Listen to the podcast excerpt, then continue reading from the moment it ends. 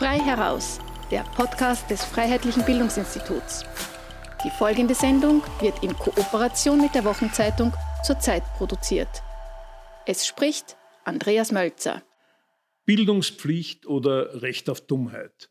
Erleben wir das Ende der Schulpflicht in Zeiten der Pandemie? Seit mehr als einem halben Jahr ist die Schulpflicht hierzulande gewissermaßen ausgesetzt.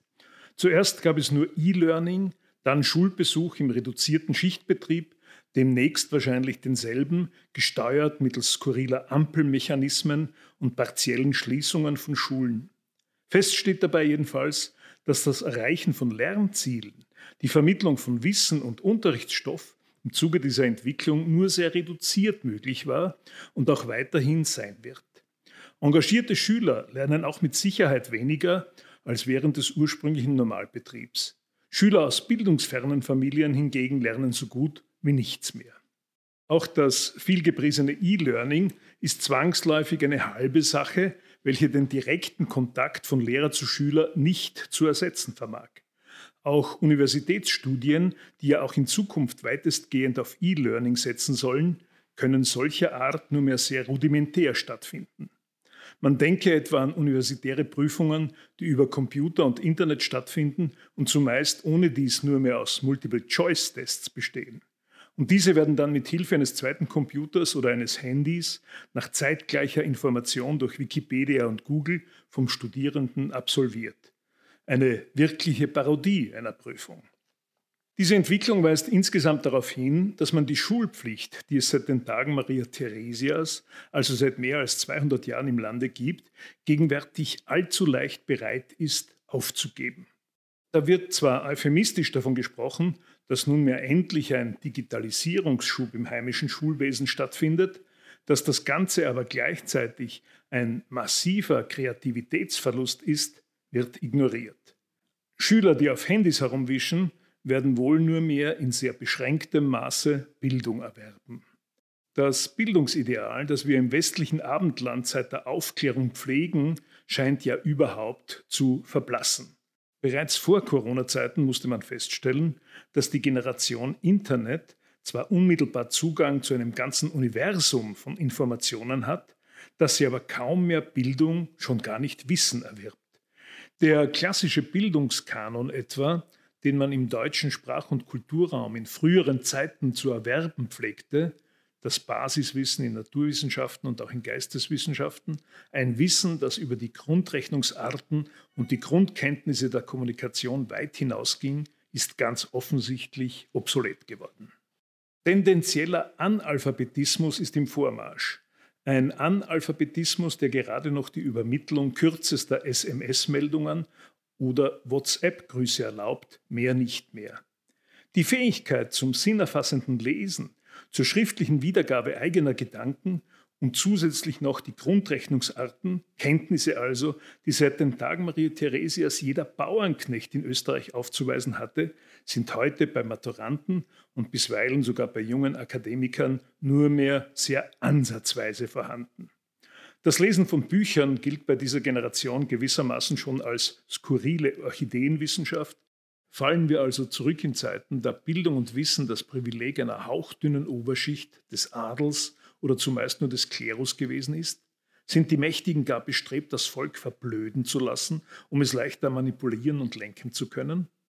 Es fiele gewiss in den Bereich der Verschwörungstheorien, würde man dies annehmen.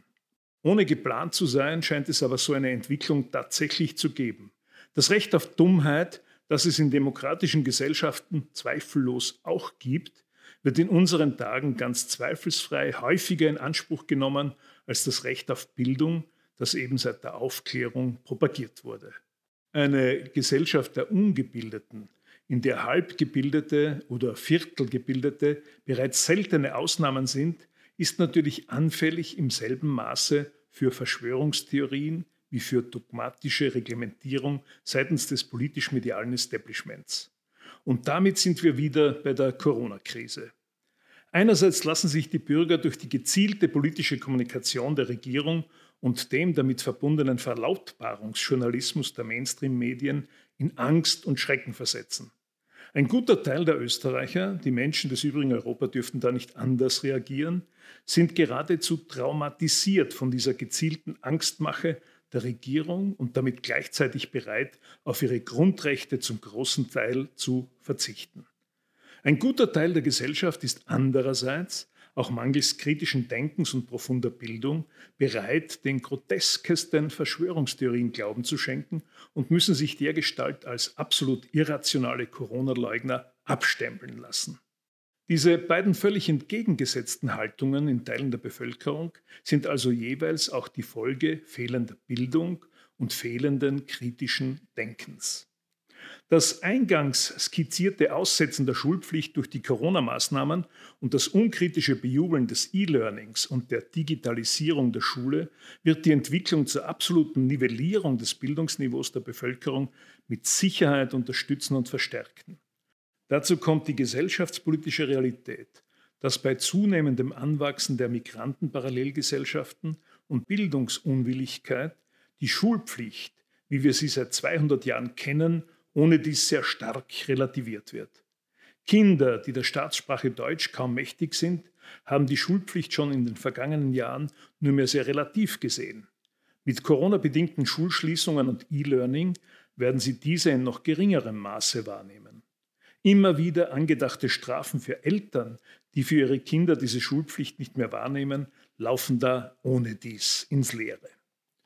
Nun scheint es so, als würde eine ganze Generation von Schülern nahezu ein Jahr an schulischer Ausbildung verlieren. Bislang galt es allenthalben als kaum aufzuholende Katastrophe, wenn ein Schüler etwa mehrere Monate krankheitsbedingt ausfiel. Heute spielt es offenbar keine Rolle mehr. Früher hieß es Nachlernen und den Erwerb des Stoffes durch Nachprüfungen nachzuweisen. Heute ist das offenbar völlig gleichgültig. Da wird der Lehrstoff eines ganzen Schuljahres leichterdings ad acta gelegt.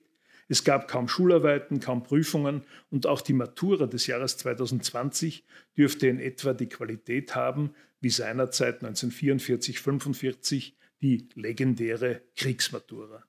Und der neue Schulbetrieb, der nunmehr auf Österreichs Schüler zukommt, mit ampelgeregelter Maskenpflicht, mit ständigem Lüften in den Klassenzimmern, mit dem Abstand halten, Singen nur im Freien und ähnlich skurrilen Maßnahmen, dürfte einen geregelten Schulbetrieb kaum zulassen. Da darf man dann schon provozierend fragen, ob man die Schulpflicht nicht insgesamt und auch deklarierterweise abschaffen sollte.